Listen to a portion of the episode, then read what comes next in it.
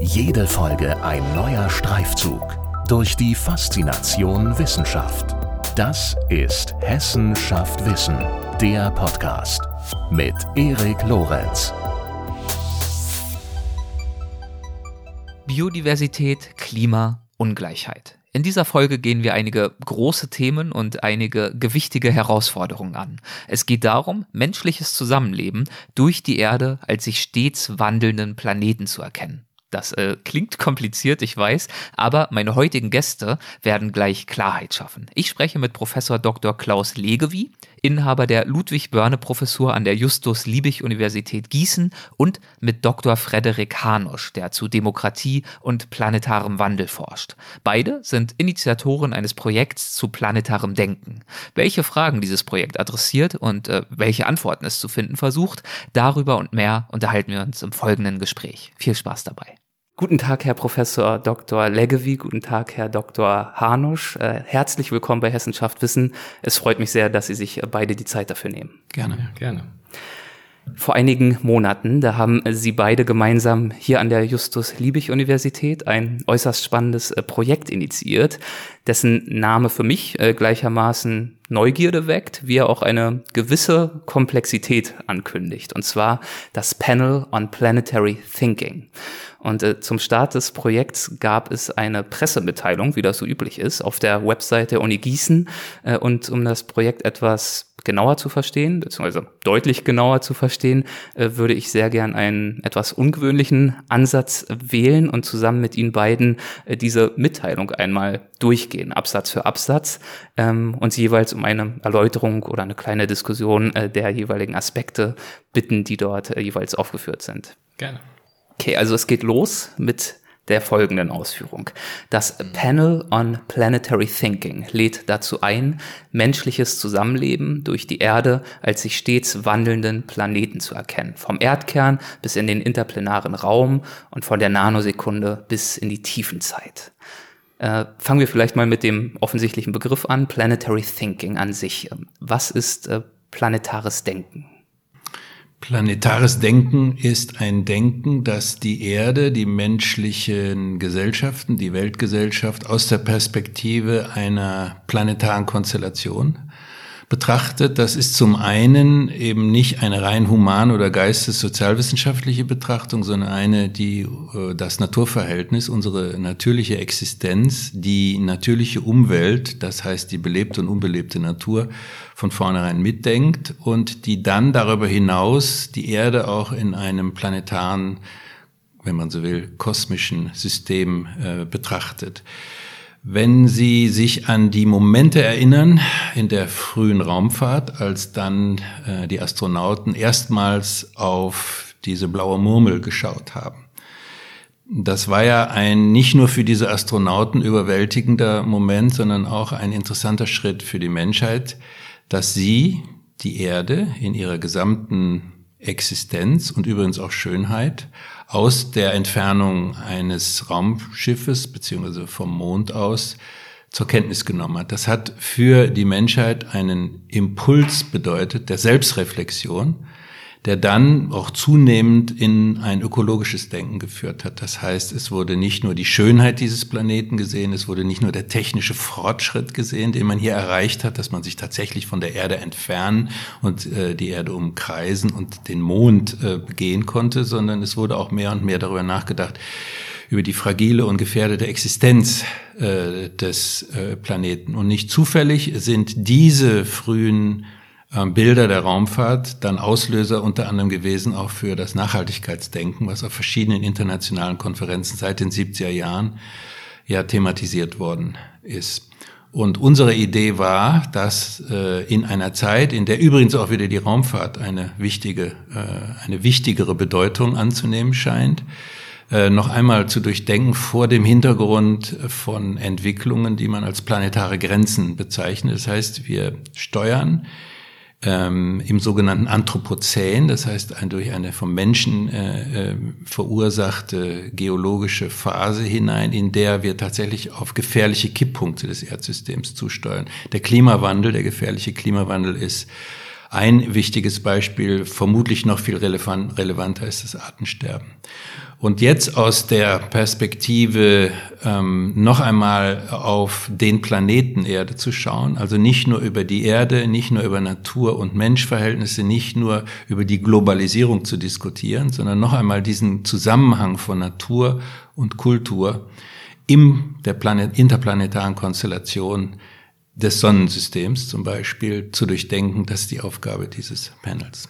Und wir können sehen, dass diese äh, planetare Denkweise sich eigentlich auch seit Beginn der Raumfahrt immer stärker in den Wissenschaften wiedergeschlagen hat. Also eine recht prominente Wissenschaft sind die Erdsystemwissenschaften, die sich parallel eigentlich rausgebildet haben mit dem Blick auf die Erde, wo wir tatsächlich die Erde in ihrer Gesamtheit, die verschiedenen Systeme, die auf der Erde existieren, in ihren Zusammenwirken immer besser verstehen. Und wir sehen in den letzten Jahren, dass über diese eher naturwissenschaftliche Herangehensweise hinaus auch die ganzen anderen Fächer, die an der Universität verhaftet sind, beginnen sich mit dem Planetaren zu beschäftigen. Also wir finden das in der Literaturwissenschaft ebenso wie in der Kunst. Wir sehen das äh, schon äh, immer eigentlich in der Geografie mit ihren Vorläufern. Und wir haben jetzt auch äh, in den sozialen Politikwissenschaften ganz neue Ansätze, die beispielsweise sich um die Erdsystem-Governance Gedanken machen. Also wie kann man eigentlich solche großen Systeme wie die Erde überhaupt regieren, wenn man davon regieren sprechen möchte? Ein anderer Absatz in dieser Pressemitteilung, der lautet wie folgt. Ziel des Panels ist es, planetares Denken als Denkform eines sich abzeichnenden planetaren Wissenssystems zu erkunden, das sich etwa aus der Forschung zu Anthropozän, Erdsystem und Nachhaltigkeit zu formieren beginnt. Einige Aspekte davon haben Sie auch bereits angesprochen. Ähm, was wäre denn unter einem planetaren Wissenssystem zu verstehen? Es wäre ein System, das sich ähm, speist aus den Disziplinen, die ich gerade eben schon genannt habe. Also wo man eigentlich versucht, diese Trennung in Natur- und Geisteswissenschaften, wie sie seit der Aufklärung äh, sich ja in dem Universitätskanon manifestiert hat, wieder etwas aufzubrechen. Also wir sind unglaublich gut darin gewesen, in den letzten Jahrhunderten und auch Jahrzehnten immer spezialisierteres Wissen hervorzubringen. Und da gibt es ja auch gute Beispiele in Ihrem Podcast, wo gezeigt wird, also wir sind immer tiefer in die Materie eingedrungen, wir haben immer besser verstanden, wie die kleinsten Teile unseres Lebens eigentlich zusammenwirken. Und wo wir jetzt eigentlich merken, ähm, genau unter diesen Phänomenen äh, wie dem Klimawandel, wie dem Artensterben, dass es eigentlich sehr große Zusammenhänge gibt und dass diese sehr großen Zusammenhänge sich nicht mehr aus den Einzeldisziplinen heraus erklären lassen, sondern dass es dafür einen Dialog der Disziplinen braucht und sozusagen das Wissen zwischen den Wissenschaften wieder relevant wird. Also wie können eigentlich die Wissenschaften miteinander reden. Und genau darum geht es eigentlich dem planetaren Denken, um so eine Gesamtperspektive zu entwickeln, wie sich zum einen ähm, der Planet immer wieder selbst fremd geworden ist. Also die Erde wird hier immer wieder eine andere im Laufe ihrer Geschichte. Und darauf muss der Mensch natürlich in seinen Verbindungen mit der Erde auch reagieren. Also ähm, immer wieder andere Lebensformen ausprägen. Und ähm, das ist mehr oder weniger so dieser äh, Umriss, den man planetares Denken nennen könnte.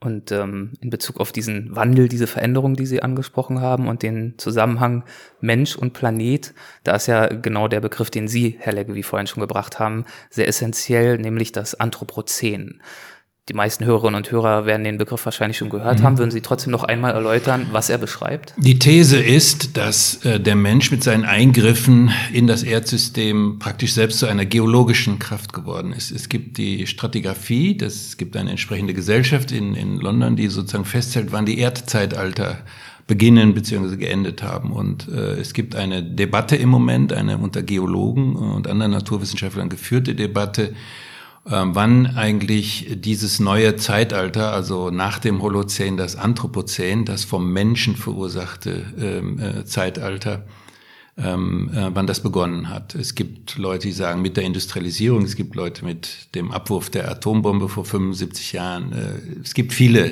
Deutungen, die hier gegeben werden.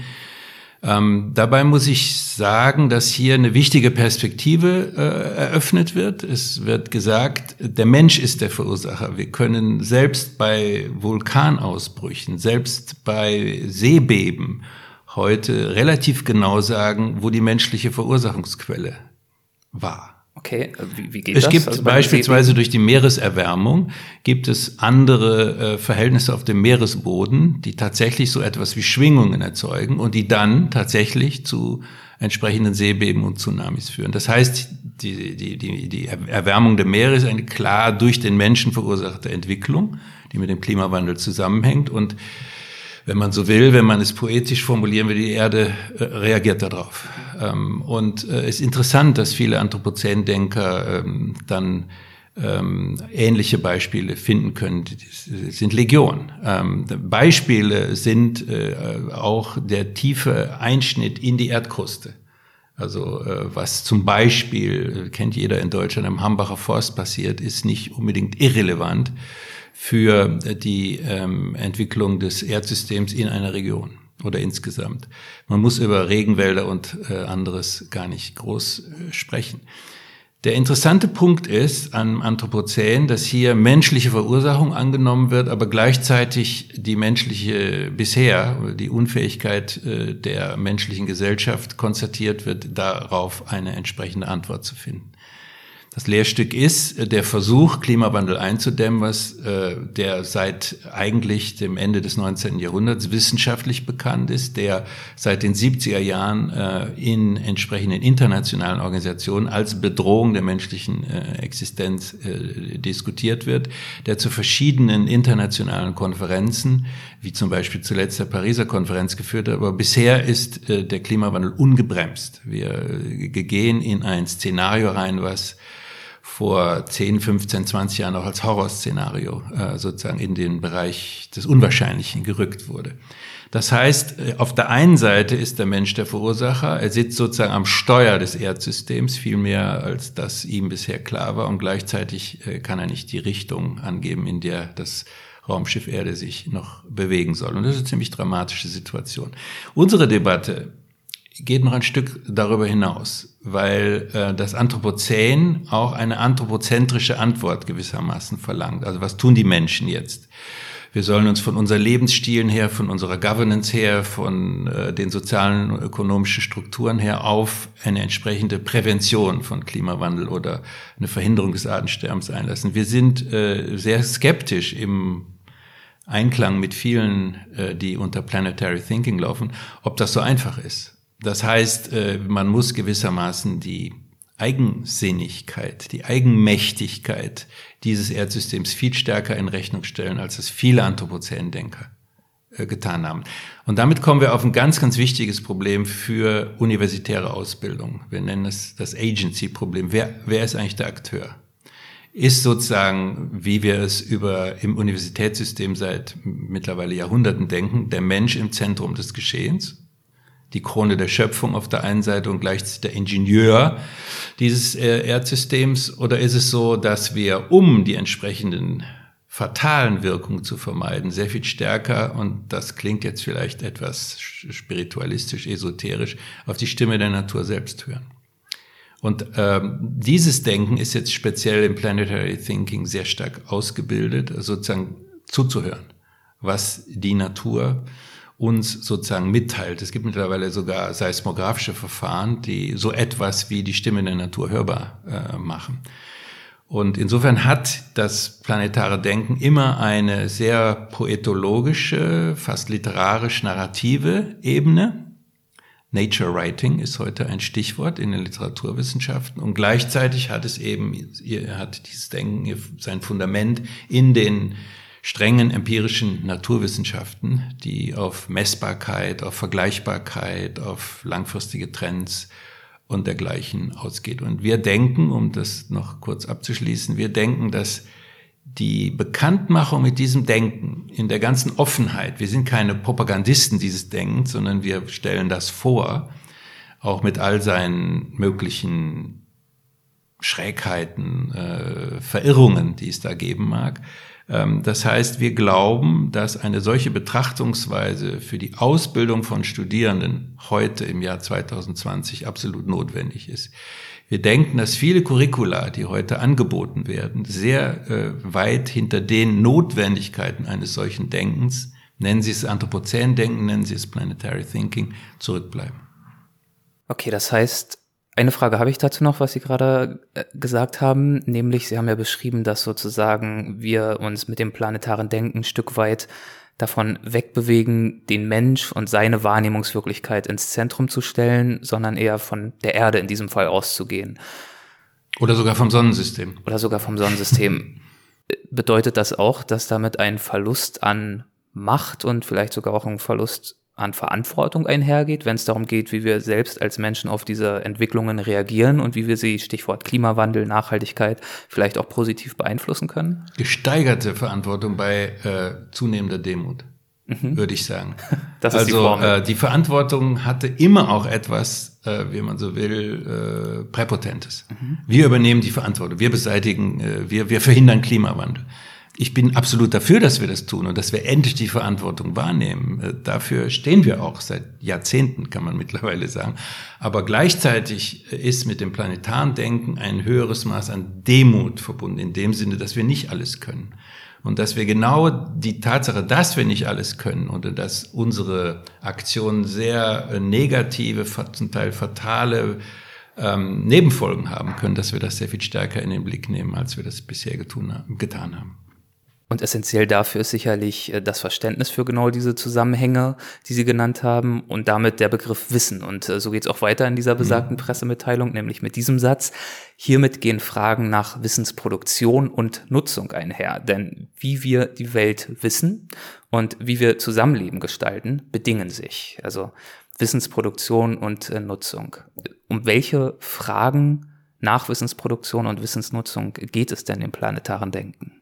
Naja, ähm, es ist im Prinzip so, wie ähm, ein äh, englischer Journalist kürzlich gesagt hatte, es ist, ähm, it's a world of our making, but not of our choice. Also wir haben diese Welt hervorgebracht, aber wir haben uns nicht wirklich dafür entschieden, dass wir sie so, wie sie jetzt ist, auch tatsächlich äh, vor uns liegt.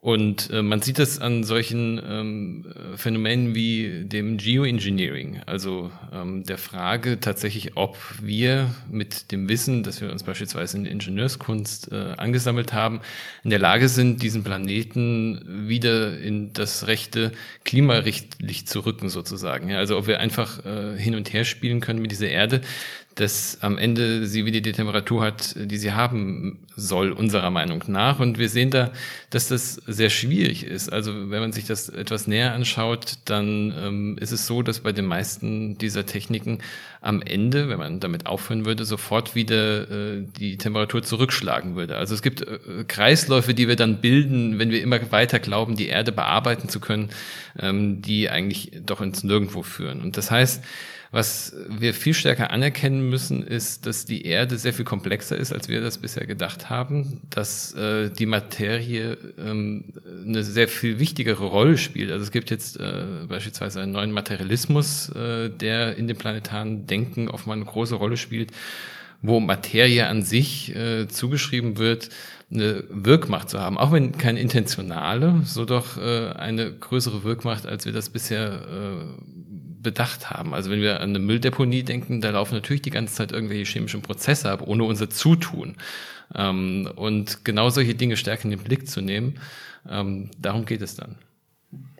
Das war übrigens bestimmten Vorläufern des planetaren Denkens, äh, wie zum Beispiel Alexander von Humboldt, der das Buch Kosmos äh, verfasst hat, sein Lebenswerk, schon klar. Das heißt, äh, was wir tun, ist keineswegs sozusagen das Rad neu zu erfinden oder ein völlig neues Paradigma in die Welt zu setzen, sondern Planetary Thinking knüpft tatsächlich an eben eine starke auf Einheit der Wissenschaften ausgerichtete Tradition an, für die in Deutschland insbesondere Alexander von Humboldt äh, gestanden hat und äh, viele, die im letzten Jahr das, äh, die, die Erinnerung an ihn wachgehalten haben, haben genau das auch festgestellt. Die Aktualität dieses Ansatzes, auch die Bemühung, tatsächlich Naturbeobachtung und Gesellschaftsbeobachtung, Charakterbeobachtung des Menschen und sozusagen die immateriellen Einflüsse äh, immer in eine Beziehung zu setzen. Also zu sagen, was banal klingt, aber was eben nicht banal ist im Wissenschaftssystem auf dem, mit dem Grad dieser Spezialisierung, dass alles mit allem zusammenhängt, die Wechselwirkung zu betrachten, äh, das ist eigentlich, äh, woran wir nur erinnern, was wir gerne aktualisieren äh, würden, was wir gerne als gewissermaßen wie so ein Studium Generale in die Klammer vor dann dem spezialistischen Studium setzen würden. Insofern hat unser Ansatz auch immer was down to earth, also wieder zurück ins universitäre Ausbildungssystem hinein. Und da spielt dann auch das ähm, indigene Wissen, das traditionelle Wissen, das lokale Wissen eine recht große Rolle. Also das ist auch was, wo tatsächlich dann ähm, der schon gerade eben erwähnte Humboldt sehr viel von gelernt hat auf seinen Forschungsreisen, indem er mit den Menschen vor Ort in Kontakt getreten ist und geschaut hat, wie leben die eigentlich mit ihrer Umwelt zusammen. Und das ist ein sehr praxisorientiertes Wissen. Ein Wissen, das in der Form, wie sich äh, Wissenschaft in der westlichen Welt ausgeprägt hat, äh, lange nicht wirklich anschlussfähig war oder auch als minderwertig betrachtet wurde. Wo man jetzt aber sieht, dass äh, dort sehr viel ähm, liegt, was eigentlich äh, zu heben ist und was wir hier ähm, in unserer hochtechnologisierten äh, Gesellschaft verloren haben und wo man eigentlich auch wieder äh, Wissen wiederentdecken kann. Also dieses planetare Denken ist nicht nur etwas, was äh, sozusagen zwischen den Sternen äh, hochtechnologisiert passiert, sondern was tatsächlich auch äh, ganz äh, traditionell verhaftet sein kann und wo wir wieder diese ähm, direkte Verbindung zur Erde, auch wieder etwas poetisch gesprochen, ähm, äh, erfahren können. Okay, das heißt also, Sie greifen Traditionen auf, sie greifen Denken auf, das es in der einen oder anderen Form seit Jahrhunderten gibt und erzählen mhm. gewissermaßen diese Geschichte fort, indem sie sicherlich auch versuchen, die Relevanz für unsere heutige Zeit zu verdeutlichen. Wie ist es denn dazu gekommen, dass Sie sich jetzt ganz konkret in diesem Projekt mit dieser Thematik beschäftigen und sie in den Mittelpunkt Ihres aktuellen mhm. Schaffens rücken? Also ich interessiere mich persönlich für die politische Ökologie seit Anfang der 70er Jahre. Äh, das heißt, aus dem damaligen Denken heraus, was äh, sehr stark noch in den Kategorien von rechts und links zu beschreiben ist und äh, wo tatsächlich eigentlich für die Rechte wie die Linke ein industrielles Fortschrittsparadigma gültig war, nur eben unterschiedlich ausgestaltet wurde, kam dann ähm, eigentlich auch auf der Basis viel älterer Traditionen, die man wiederum auf das antike Denken, auf äh, indigene Kulturen, auf äh, die Ökologiebewegung, die ja nicht, die ja schon im 18., 19. Jahrhundert eigentlich parallel zur Industrialisierung losgeht, zurückführen kann, kam dann der Gedanke der politischen Ökologie auf. Und der hat mich immer interessiert. Und äh, das grüne Denken ist sozusagen, was damit angedeutet, nicht parteipolitisch, aber das grüne Denken ist damit gewissermaßen jenseits von rechts und links. Oder wie die Grünen sagen würden, vorn. Nicht links, nicht rechts, sondern vorn. Und das hat mich immer interessiert ähm, und ich habe mich immer weiter auch in der Politikwissenschaft mit solchen Fragestellungen befasst. Und dann äh, hatte ich die Chance 2008 als damaliger Leiter des Kulturwissenschaftlichen Instituts äh, in, den, in den wissenschaftlichen Beirat der Bundesregierung globale Umweltveränderung einberufen zu werden. Was eine hochinteressante Arbeit für mich äh, gewesen ist, weil hier tatsächlich ein interdisziplinäres Team, in dem erstmal mit naturwissenschaftlichem Schwerpunkt, Klimaforschung, Meeresforschung, dann aber unter Heranziehung ökonomischen Wissens, Wirtschaftswissenschaft, Rechtswissenschaft, aber eben auch der Sozial- und Kulturwissenschaften über Fragen wie den Klimawandel nachgedacht wurde. Und die Erfahrung war eigentlich sehr interessant, äh, durchaus auch äh, hatte auch Wissenschaft soll ja auch Spaß machen, hatte auch was Beglückendes. Äh, hier zu sehen, dass ein interdisziplinärer Dialog funktioniert, dass man also nicht immer sagen muss, ich als Politologe sehe das so und so und mehr weiß ich nicht, sondern dass man tatsächlich angeregt wurde. Wir haben jedes Jahr ein Gutachten gemacht über Urbanisierung, über den Zustand der Meere, selbst über Auf- und Abrüstungspolitische Fragen. Also alles, wir sind ein Beirat den gibt's ja immer noch, der äh, die Bundesregierung in der Weise berät, wo globale Umweltveränderungen politisches Handeln beeinflussen oder erfordern.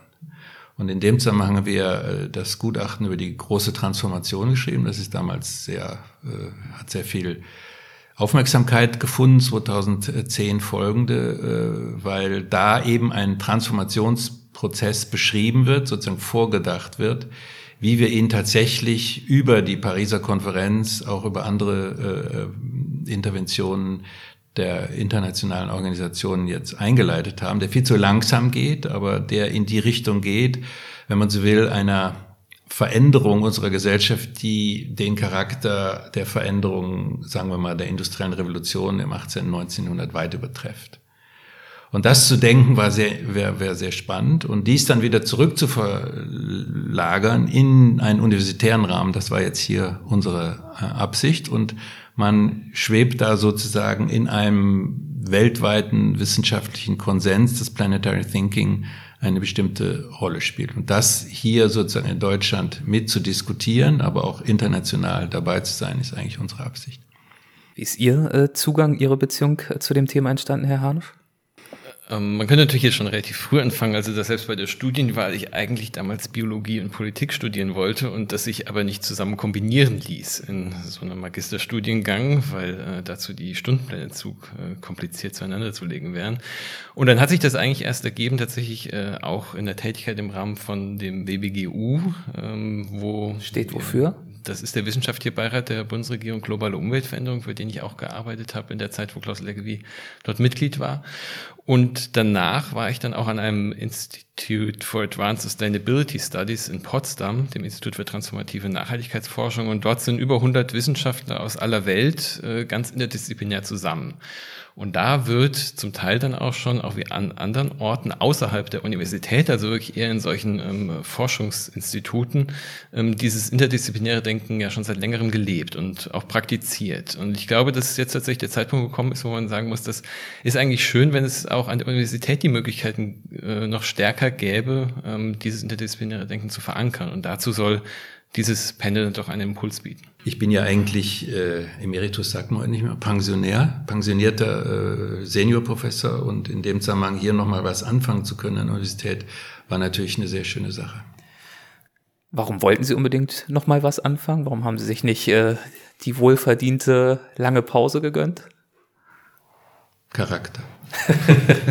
ich äh, Wissen Sie, es ist so, ähm, wenn man einmal bei der politischen Ökologie angefangen hat, dann hören Sie nicht einfach wieder auf, weil das ist ein, ein, ein, Langzeitprojekt. Äh, wenn man dann noch Kinder und Enkel hat, wie ich, dann ist einfach die Verantwortung, was zu tun in der gegenwärtigen Situation, die ist einfach groß und ähm, da kann man sich nicht, was das betrifft, wirklich zur Ruhe setzen. Es ist schon so, dass ich nicht mehr voll im Lehrbetrieb drin bin.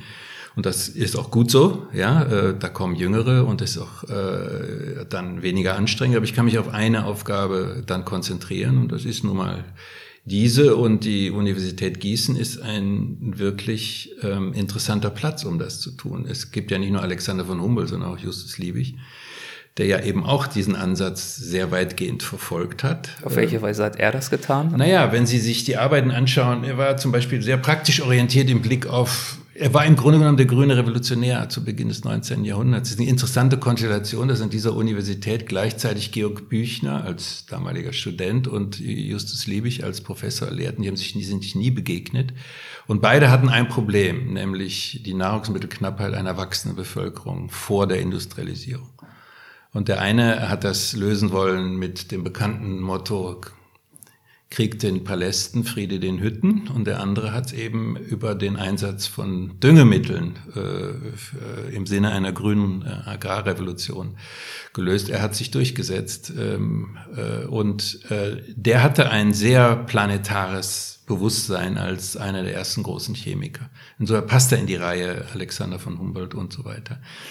Und Gießen hat, äh, Gießen hat eine sehr starke naturwissenschaftliche Tradition, auch sehr viel mit Landwirtschaft und Veterinärmedizin verbunden. Also hier gibt es äh, gute An Anknüpfungspunkte und unser Panel, wir machen ja nicht das Panel allein. Das, an dem Panel nehmen bis zu 30 Kolleginnen und Kollegen der Universität teil. Alle sind eingeladen mitzuwirken. Und da haben wir tatsächlich, äh, seitdem wir uns gegründet haben, einen fast idealen äh, interdisziplinären äh, ähm, Kontext geschaffen, äh, in dem eigentlich alle, nicht alle, aber sehr viele Disziplinen dieser Universität von der Rechts- und Wirtschaftswissenschaft über die Naturwissenschaften bis eben hin zu den Sozial- und Kulturwissenschaften versammelt sind und an dem, unter sich unter dem Dach der planetaren, des planetaren Denkens äh, treffen.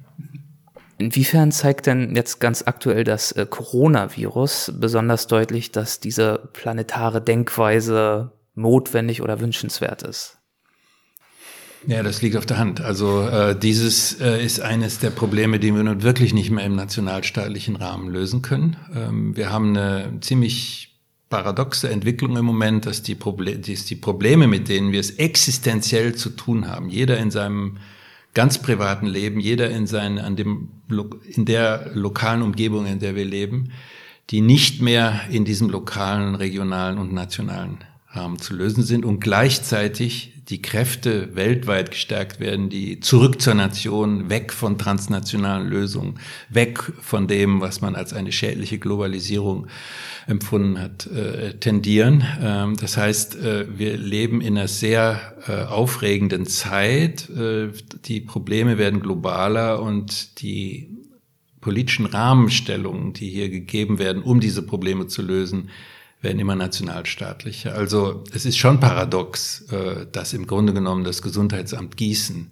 im Moment der Akteur ist für die hiesige Szene oder eben eine Konstellation in Hessen, Mittelhessen, äh, wo wir es doch mit einem Problem zu tun haben, dessen äh, Globalität und übrigens auch dessen planetare Zusammenhänge, es geht ja über die Globalisierung hinaus. Also es das heißt, wie abhängig wir von äh, natürlichen Entwicklungen sind, die wir nicht kennen, wie zum Beispiel ein solches Virus. Äh, das ist ja praktisch, ja, es ist ja wie ein Lehrstück, aus dem noch nicht die richtigen Konsequenzen gezogen werden. Und das Interessante ist dabei zu sehen, dass natürlich hier dieser Virus ähm, als eben nicht menschlicher Akteur uns vollkommen bestimmt. Also hier sieht man par excellence, äh, welche Kräfte tatsächlich der Planet, die Biosphäre haben, um menschliches Zusammenleben vollkommen einzuschränken. Und man sieht, dass man gegen äh, eine solche Macht, auch mit der größten Rhetorik äh, und mit der äh, Verneinung, dass äh, dieses Virus tatsächlich da ist, nichts anrichten kann. Also es ist da und wir müssen damit leben und mit den Dingen, die auf dem Planeten sozusagen passieren. Und was das äh, Virus aber andererseits auch geschaffen hat, war ähm, ein Moment der Stille, um dem Planeten besser zu lauschen. Also man hat gesehen, dass durch äh, den Lockdown, der vielerorts verhängt wurde, die seismische Aktivität sehr stark zurückgegangen ist. Also die Messinstrumente ähm, haben gesehen, dass bis zu ein Viertel ungefähr der seismische Lärm, der durch Menschen verursacht wird, zurückgegangen ist. Und das ermöglicht es natürlich viel besser, dem Planeten zuzuhören. Also wo knarzen gerade die Kontinentalplatten aneinander? Wo entsteht vielleicht tatsächlich das nächste Erdbeben und dergleichen mehr? Also wir haben es geschafft, mit unserer Zivilisation den Planeten äh, zu überlagern, etwas stumm zu schalten. Und äh, so gibt das Virus äh, auf recht perfide Weise, aber wieder so ein Stück weit äh, die Möglichkeit, den Planeten besser zu lauschen.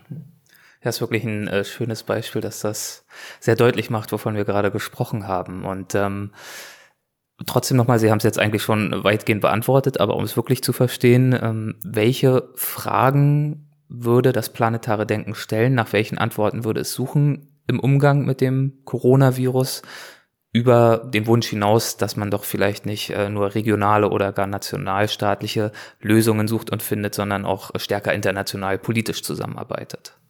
Naja, beispielsweise ist im Moment ja nicht unwichtig, äh, wer einen Impfstoff produziert und wie er verteilt wird. Man kann das sagen, sauf qui peut, also wir haben es erfunden, wir behalten es für uns, äh, wir kaufen alles auf, was es weltweit gibt. Wo bleibt die weltgesellschaftliche Solidarität da? Hier spielen natürlich sozioökonomische Faktoren. Das Virus ist nicht überall gleich. Es ist immer das gleiche Virus und es hat die gleichen Wirkungen auf Menschen oben, unten, links, rechts, Frau, Mann, wie auch immer. Aber es ist eben sozial sehr unterschiedlich verteilt und diese sozioökonomischen Gegensätze weltweit reißen natürlich jetzt äh, noch viel stärker auf und äh, das heißt, globale Lösungen sind absolut notwendig. Ähm, das ist ein Beispiel, was im Global Health Sektor ja jetzt auch verstärkt äh, diskutiert wird. Welche Macht hat äh, eine internationale Organisation wie die Weltgesundheitsorganisation gegenüber Nationalstaaten, die sich absolut renitent, äh, reaktionär gegenüber äh, einer solchen Globalisierung des, der Entscheidungen verhalten? Was kann man für Global Governance äh, Ansätze hier propagieren? Und der Punkt, der bei uns immer eine Rolle spielt, wir sind beide von der Ausbildung her Politologen, ist natürlich, wie demokratisch das Ganze auch sein kann. Also die Demokratiefrage in der planetaren Politik ist völlig ungelöst. Es gibt keine Weltregierung, es gibt auch kein Weltparlament, äh, es gibt äh, auch keine äh, weltweiten Bürgerbewegungen, sozialen Bewegungen. Äh, das Ganze ist immer, immer noch äh, wie seit dem 16., 17. Jahrhundert nationalstaatlich organisiert, aber wir stellen fest, dass die Steuerungs- und Regulierungsmöglichkeiten der Nationalstaaten immer stärker abnehmen. Und wo bleibt dann sozusagen die demokratische Mitwirkungs- und Beteiligungsebene? Das ist zum Beispiel eine völlig ungeklärte Frage, die aber unter planetaren Gesichtspunkten sehr spannend ist zu diskutieren. Ein neues Fach, das äh, entstanden ist in den letzten Jahren, ist das der Planetary Health. Und ähm, die ähm, versuchen eigentlich genau diese Frage, die Sie jetzt gerichtet haben, welche ähm, was, was sieht man eigentlich mit planetarem Denken in dieser äh, Corona-Krise ähm, zu beantworten suchen? Nämlich indem sie sagen, wir müssen menschliches, menschliche Gesundheit nur im Kontext auch sehen von planetarer Gesundheit. Also wenn man sich anschaut, wo dieser äh, Virus vermutlich her kann, nicht von einem Wildtiermarkt, äh, dann zeigt das relativ deutlich auf, dass offenbar Menschen äh, überdenken müssen, wie sie tatsächlich mit äh, nichtmenschlichen Leben auch umgehen und äh, wie sie äh, das auch anders wertzuschätzen lernen. Ja, also das verdeutlicht ein sehr, sehr interdisziplinäres Thema, wie ähm, Sie, Herr Leggevi, ähm, ja auch selbst sehr interdisziplinär aufgestellt sind. Sie sind äh, Politik- und Kulturwissenschaftler, haben sich intensiv mit Medien beschäftigt und haben in einem Interview auch mal die Medienwissenschaften als eine, Zitat, unverzichtbare Kulturwissenschaft beschrieben. Ähm, was macht die Medienwissenschaften als Kulturwissenschaft denn so unverzichtbar und herausragend? Ja, was wir über die Welt wissen, hat Luhmann gesagt, wissen wir über die Medien. Und damit ist eigentlich die Frage schon beantwortet, dass äh, wir, äh, auch wenn wir mit strengen Naturwissenschaftlern reden, mittlerweile übereinkommen, dass wir sehr vieles äh, sozusagen nicht aus der positiven Empirie heraus allein ablösen können, sondern dass wir immer an Interpretationen und an äh, ideelle Konstrukte dabei gebunden sind. Und das kann man sehr weit treiben, wie es im Poststrukturalismus geschehen ist. Da habe ich wenig äh, Verständnis für, äh, dass sozusagen die Realität verschwindet und alles konstruiert ist. So war das nicht gemeint. So waren auch die soziologischen Ansätze der Konstruktion von Wirklichkeit nicht äh, gemeint. Aber natürlich ist es klar, dass Medien eine elementare Rolle bei der Vermittlung eben des Wissens, über das wir hier gesprochen haben, spielen, vor dem wiederum aktuellen Hintergrund, dass Medien in ihrer Relevanz, in ihrer Vertrauenswürdigkeit äh, sehr stark bestritten werden. Die nationalistischen Kräfte, äh, die im Moment gegen Globalisierung agieren, die gegen internationale Kooperation zum Beispiel äh, beim Klima oder beim Artensterben, beim Artenschutz sich wenden, das sind auch diejenigen, die die Medien sehr stark in Frage stellen. Und es gibt eben zumindest die in Anführungszeichen Mainstream-Medien. Ja, genau. Sie haben eigene, ähm, die äh, eben die Qualität, die Medien eigentlich haben müssen, nicht, äh, die die Standards nicht äh, erfüllen. Und es gibt eben, und das äh, ist sehr wichtig im Moment, es gibt eben eigentlich drei Instanzen, die so etwas wie Wahrheit und Wirklichkeit auf ihre Art und Weise verbürgen. Ähm, das ist auf der einen Seite ähm, die, das Recht, äh, es muss eben klar sein in Verfassungsordnungen, äh, was stimmt und was nicht stimmt, was geboten ist und was, was verboten ist. Ähm, das Rechtssystem wird sehr stark attackiert von dieser Seite. Das Wissenschaftssystem wird sehr stark attackiert. Die Glaubwürdigkeit von Wissenschaft wird generell in Frage gestellt. Sie müssen sich nur die Slogans anhören, die auf Demonstrationen im Moment fallen, aber eben auch eine sehr stark antizientistische Bewegung, die sie überall, äh, selbst in den Wissenschaften selbst, äh, registrieren. Und dazu gehören die Medien. dazu gehört, dass einfach eine Öffentlichkeit da ist, äh, der man sozusagen vertrauensvoll miteinander diskutieren kann. Und auch die wird massiv in Frage gestellt. Und ähm, diesbezüglich fand ich Ihren äh, Spiegelbeitrag vom 30. März 2020 sehr interessant. Äh, in dem haben Sie am Beispiel Donald Trumps erklärt, wie politische Paranoia funktioniert. Mhm. Und Sie haben in diesem Zusammenhang unter anderem auch von den in Anführungszeichen asozialen Medien gesprochen. Mhm. Wie funktioniert sie denn, die äh, politische Paranoia? Paranoia ist äh, nichts, was über sogenannte Social Media äh, induziert worden ist, sondern nur verstärkt wird und äh, sagen wir mal uns besonders auffällt, weil wir es hier äh, zu tun haben mit einer veröffentlichten Meinung, die in älteren Medien sozusagen verborgen geblieben ist. Wenn Sie sich eine schlichte Zeitungsredaktion anschauen, sagen wir mal des Jahres 1900 58. Da gab es Leserbriefe, die waren ungefähr so wie die Beiträge, die man jetzt auf gewissen Social-Media-Kanälen äh, hören kann. Also Beschimpfungen, Infragestellungen, Pöbeleien. Die hat keiner gedruckt. Heute ist jeder sein eigener Drucker und kann das in die Welt setzen und die entsprechenden Echoräume schaffen. Ich bin kein Gegner von sozialen Medien. Sie haben gelegentlich asoziale Wirkung in dem Sinne, dass sie Sozialität, also die Gesellschaft auseinandertreiben, dass sie dies, dies, das Entstehen einer pluralistischen Öffentlichkeit verhindern, indem bestimmte Meinungen dort nicht vorkommen oder in einer Weise qualifiziert werden, dass sie ähm, als untragbar äh, bezeichnet werden. Und besonders schlimm wird es dann, wenn sich politische Macht mit diesen asozialen Medien äh, verbinden und daraus bestimmte Propaganda und Manipulationsgewinne äh, äh, ableiten kann. In der Situation sind wir im Moment und Donald Trump wäre ohne die Social Media kein Präsident der Vereinigten Staaten. Ja. Wäre er übrigens auch nicht, wenn die Vereinigten Staaten ein vernünftiges Wahlrecht hätten. Auch da nicht. Naja, wie, sei es drum, Sie beenden diesen, äh, diesen Artikel mit den Sätzen, jeder Präsident hätte große Not mit dem Management dieser Krise.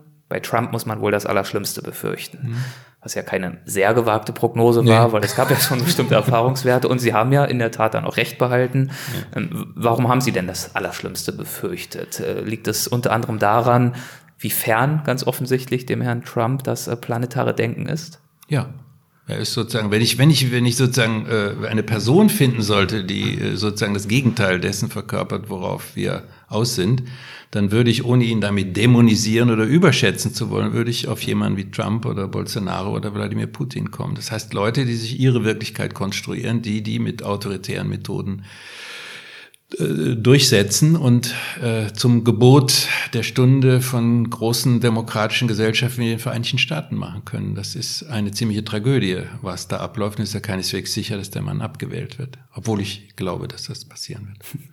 Es ist ja eines der Grundprinzipien von Wissenschaft, dass sie auf intersubjektiver Nachvollziehbarkeit beruht und ähm, dass die eben bei der Konstruktion eigener Realitäten außer Kraft gesetzt wird. Das sieht man ganz gut an neuen Studien, die zeigen, dass dort, wo Trump-Wähler wohnen, auch das Coronavirus stärker ausbricht. Also es gibt tatsächlich mittlerweile den Nachweis, dass diese Wissenschaftsungläubigkeit äh, dazu führt, dass man auch erkrankt, weil man eben nicht an die Realität dieses Virus glaubt.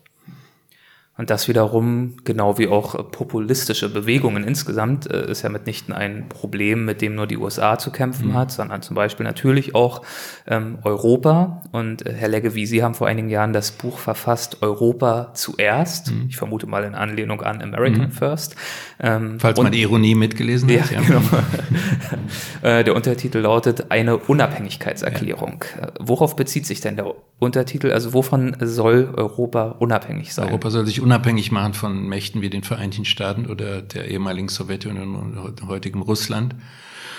Und eine eigenständige Politik, zum Beispiel im Blick auf äh, die Digitalisierung verfolgen, also sich nicht abhängig machen von der Form der Digitalisierung, wie wir sie, wie wir mitten in ihr drin stecken, ähm, sie soll sich unabhängig machen in Bezug auf die Erhaltung eines bestimmten wohlfahrtsstaatlichen Modells, das sich nur in Europa so ausgebildet hat und auf das im Zuge der neoliberalen Revolution immer stärker verzichtet wurde. Es soll sich unabhängig machen im Blick auf seine Sicherheit. Ähm, da stimme ich sehr mit Emmanuel Macron überein, der gesagt hat, wir brauchen ein Europa, das uns schützt. Aber damit sind nicht nur atomare Aufrüstung oder sonst was gemeint, sondern damit ist gemeint ein Europa, in dem man sicher leben kann. Und dazu gehört Pandemieprävention, dazu gehört militärische Sicherheit, dazu gehört die Sicherheit auf den Straßen. Das heißt, Europa hat genügend Ressourcen, um aus eigener Kraft ein Gesellschaftsmodell zu entwickeln und hat ja auch unter falschen Prämissen und in sehr ungünstigen Kontexten, nämlich des Kolonialismus und Imperialismus, in die Welt hineingewirkt und sollte heute nicht im Blick auf die Verfehlungen dieser Epoche darauf verzichten, das europäische Modell weltweit äh, doch weiter zu propagieren. Und welche Ursachen des Aufkommens populistischer Bewegungen und Parteien in Europa haben Sie ausgemacht? Wie viel Zeit haben wir noch? naja, da gibt's natürlich, äh, da gibt's natürlich ganz viele äh, Erklärungen. Wenn Sie es mal auf die AfD jetzt in Deutschland beziehen, dann hängt es damit zusammen, dass ähm, die populistischen Bewegungen in ihrem Entstehen immer bestimmte Repräsentationslücken anzeigen. Das heißt, sie sind so eine Art Frühwarnsystem für das politische Establishment, äh, das äh, bestimmte Entwicklungen in der Gesellschaft nicht zur Kenntnis nimmt. Ähm, bei den Grünen äh, war das so, dass die ökologische Frage thematisiert wurde, die von den großen Parteien, die eben an diesem Paradigma des industriellen Wachstums und Fortschritts festgehalten haben, dass es nicht thematisiert wurde. Und dann sind die Grünen entstanden. Hier ist es ähm, im Wesentlichen, und das wird ja immer stärker erkennbar äh, bei auch der AfD, ist es äh, ein identitäres Element der Erhaltung de, der weißen Überlegenheit. Im Grunde genommen ist es eine von vornherein jenseits der eurokritischen und, sagen wir mal, äh, nationalökonomisch geprägten Gründergeneration der Wirtschaftsprofessoren ist es immer eine rassistische und suprematistische Partei gewesen. Und das verbindet sie mit äh, Viktor Orban, das verbindet sie mit äh, Salvini, das verbindet sie mit Le Pen, das, das verbindet sie mit Bolsonaro und, und, und Trump. Es geht im Grunde genommen weltweit darum, wie äh, äh, sozusagen lange nach der Aufhebung kolonialer und äh, imperialistischer Strukturen in neokolonialen, neoimperialen, äh, neoimperialen Strukturen weiße Überlegenheit immer wieder reproduziert worden ist. Und jetzt ist mit dem berühmten Theorem vom Bevölkerungsaustausch, den ja die Rechte weltweit bringt, also wir werden als weiße äh, Dominanzkultur werden abgelöst durch nicht-europäische, nicht weiße, nicht westliche Kulturen. Das ist äh, im Grunde genommen der, der Auslöser für diese äh, populistischen Bewegungen gewesen. Deswegen vermeide ich den Ausdruck populistisch. Das ist eine Technik, nichts mehr. Das ist die Technik zu sagen, wir da unten gegen die da oben, also sozusagen diesen Anti-Eliten-Affekt äh, zu verbreiten. Ich rede von völkisch-autoritärem Nationalismus. Und in einem äh, Interview mit dem Deutschlandfunk Kultur, da haben Sie gesagt, äh, Sie ärgere ganz besonders, äh, dass wir, Zitat, fast schon mit Angstlust über das Ende der Demokratie nachdenken, ja. aber so wenig darüber, wie wir das verhindern können und welchen Widerstand wir den Autokraten entgegensetzen können. Äh, das sei aber dringend notwendig. Wir müssten, Zitat, raus aus der äh, Komfortzone. Und in mhm. Ihrem Buch, ich glaube, das war aber ein anderes Buch, das mhm. war das Buch äh, zum Thema Widerstand. Mhm. Ähm, das heißt jetzt Opposition, Protest und Widerstand. Widerstand. In diesem Buch betonen sie eben auch, dass der Aufstieg der Autokraten definitiv aufhaltbar mhm. wäre. Und meine Frage lautet natürlich, äh, wie denn? Und wir haben nicht noch zehn Stunden. Naja gut, wir, wir, wir sehen es, äh, wie der Aufstieg der Autokraten in Deutschland jedenfalls holpriger ist als anderswo. Das heißt, es muss etwas im deutschen politischen System auch in anderen äh, Gesellschaften vorhanden sein, was den Aufstieg von Autokraten weniger bequem macht, wie zum Beispiel in Russland, in der Türkei oder in Ungarn. Äh, das ist eine funktionierende Parteiendemokratie, das ist eine weitgehende Abwesenheit von Korruption, äh, das ist ein hohes Wohlstandsniveau, das ist ein äh, praktizierter politischer Pluralismus. Das ist alles sehr fraglich bei uns auch. Und deswegen gibt es zum Beispiel äh, in Sachsen oder in äh, Thüringen äh, eine AfD mit bis zu 25 Prozent Anhängerschaft. Aber es ist eben stabiler als anderswo. Und es hat nicht nur mit wirtschaftlichem Wohlstand und Reichtum zu tun, sondern es hat auch mit funktionierenden Institutionen, mit Institutionenvertrauen zu tun. Die Legitimationskrise des, der repräsentativen Demokratie ist bei uns auch vorhanden, aber sie ist nicht so stark wie anderswo vorhanden. Und äh, die Defekte des amerikanischen politischen Systems, eines, das ich immer bewundert habe, eines, das ich immer gut fand. Ich bin ein Kind der Re-Education. Ich bin gewissermaßen äh, amerikanisiert aufgewachsen, habe das immer als Vorbild empfunden, diese klassische Demokratie. Aber die Defekte dieser Demokratie, die sind so stark, ja, dass dann jemand wie Donald Trump äh, sich tatsächlich aus einer fast aussichtslos wirkenden Position zum Präsidenten einer Supermacht äh, hochschwindeln kann liegt es in Deutschland auch ein Stück weit daran, dass wir besser aufgestellt sind, dass wir bisher das Glück haben, dass es so eine Figur wie Donald Trump in der AfD noch nicht gibt, die es äh, schafft, durch den richtigen instinktiven Umgang mit zum Beispiel sozialen Medien und Wahrheiten und Nichtwahrheiten ja. die Massen um sich zu scharen? Genau, also Adolf von Tadden war es nicht, Franz Schöneber war es nicht, Alexander Gauland ist es auch nicht, das stimmt. Es ist tatsächlich so, dass in den USA und andernorts eine Politik der Prominenz äh, sich durchgesetzt hat. Ich, keiner erinnert sich an äh, einen gewissen Herrn Ventura, der mal Governor von äh, Michigan wurde, äh, der als Wrestler im Fernsehen bekannt geworden ist. Also einfach deswegen, weil er bekannt war, hat, ist er gewählt worden. Und solche Phänomene haben wir an vielen Orten äh, in der Welt gehabt, wo eben nicht mehr eine Meritokratie, irgendeine Leistung dazu geführt hat, dass ich etwas bin oder etwas werde, sondern tatsächlich nur der Tatsache, dass ich bekannt bin, mit was auch immer. Äh, Kanye West äh, hat es probiert, äh, auf die Art und Weise Präsident zu werden und er hält daran fest, es 2024 nochmal zu probieren. Also wie gesagt, dieses besagte Buch heißt im Untertitel Opposition, Protest, Widerstand. Und um auch langsam zum Ende des Gesprächs mhm. zu kommen, würde ich noch einmal gerne darüber sprechen, inwiefern uns das planetare Denken helfen kann, Widerstand gegen solche Entwicklungen äh, zu leisten. Wenn man über Politik redet, sollte man über Politik reden, also mhm. über politischen Widerstand. Äh, ich glaube, dass planetares Denken absolut wichtig ist, um bestimmte äh, politische Strömungen, die es gibt. Das nannte man in den 60er, 70er Jahren Postmaterialismus. Dann kamen grüne Strömungen. Dann gibt es heute fast schon einen Konsens, dass es so etwas geben sollte wie ein Green New Deal oder ähnliches.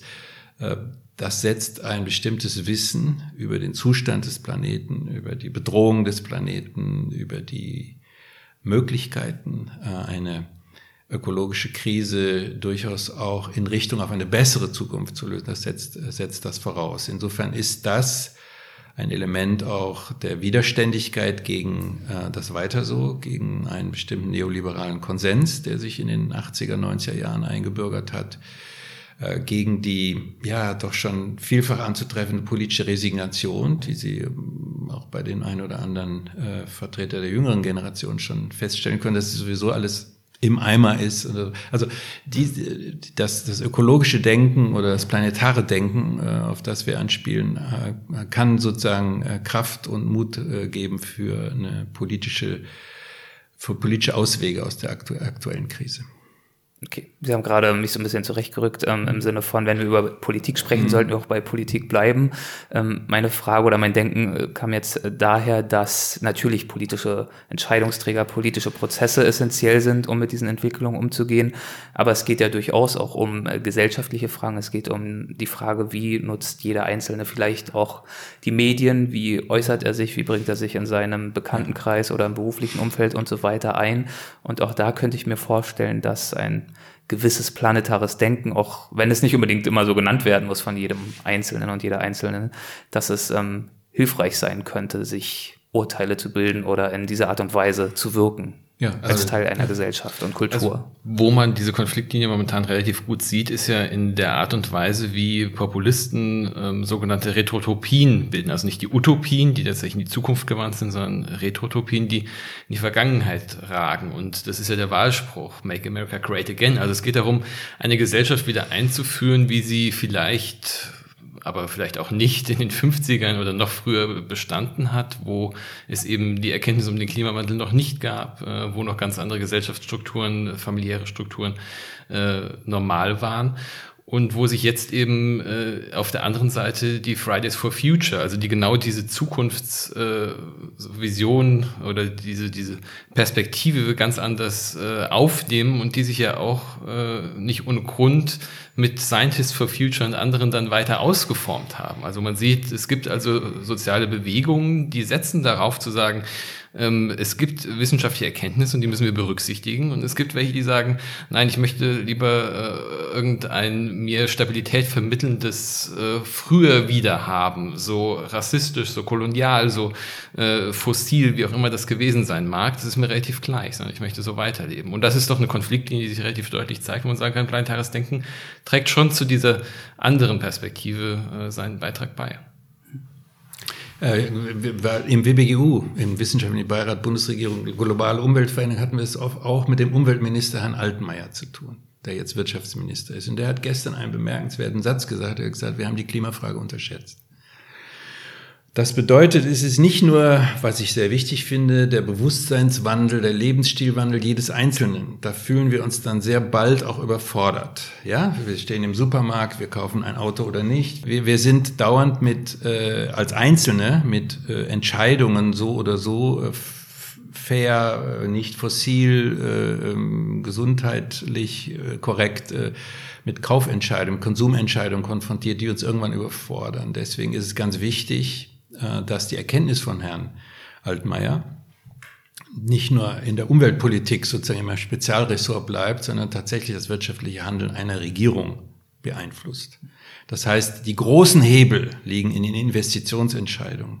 Die großen Hebel liegen in äh, strukturellen äh, Faktoren. Und da muss man ansetzen. Und das hilft dann dem Bewusstseinswandel jedes Einzelnen, weil man sich unterstützt fühlt, weil man sozusagen in die, in die richtige Richtung denkt. Und da kann übrigens äh, die Pandemie so oder so ausgehen. Sie kann zum einen zeigen, zurück zur Normalität. Herr Scholz ist ja sehr angegriffen worden, als er von einer neuen Normalität gesprochen hat, oder eben hin zu einer neuen Normalität, die bestimmte Aspekte ökologischen und planetaren Denkens von vornherein einbezieht und sagt, der Neustart, den wir anstreben nach der Pandemie, falls es einen solchen Zustand überhaupt gibt, der muss bestimmte Dinge, die wir schon wissen, voraussetzen und auch dann tatsächlich politisch implementieren. Haben Sie das Gefühl, dass wir uns in eine solche Richtung bewegen? Muss ich. Weil Sie Optimist sein wollen? Ja. Okay.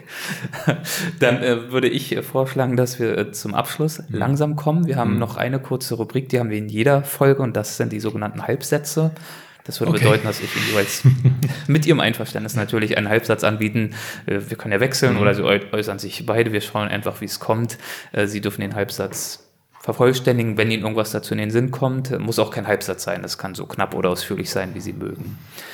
Ähm, an der Politikwissenschaft insgesamt begeistert mich.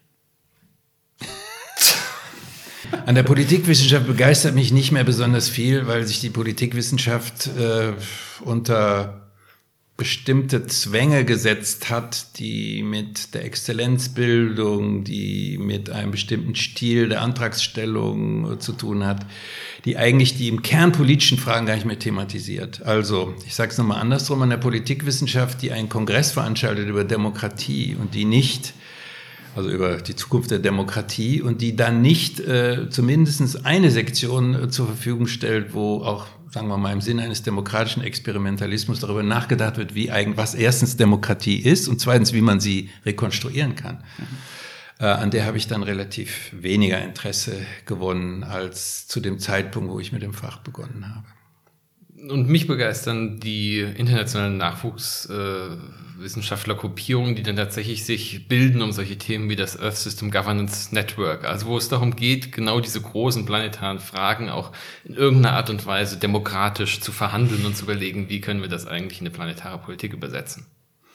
Eine Frage an Sie, Herr äh, Leggevi. Ähm, meinen Studierenden gebe bzw. gab ich häufig den Rat, das äh, zu studieren, was Sie besonders interessiert. Also sich tatsächlich auf Neigungen zu versetzen und nicht auf vermeintlich oder tatsächlich von außen an sie herangetragene ähm, Vorschriften.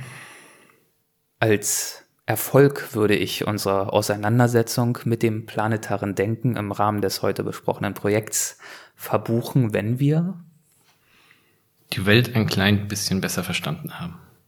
Und die Welt zu einem besseren Platz machen. Und ich finde, das ist doch ein wunderschönes äh, Schlusswort für diese Folge. Vielen, vielen Dank Ihnen beiden für das Gespräch. Dankeschön. Dankeschön. Danke. Hessen schafft Wissen, der Podcast.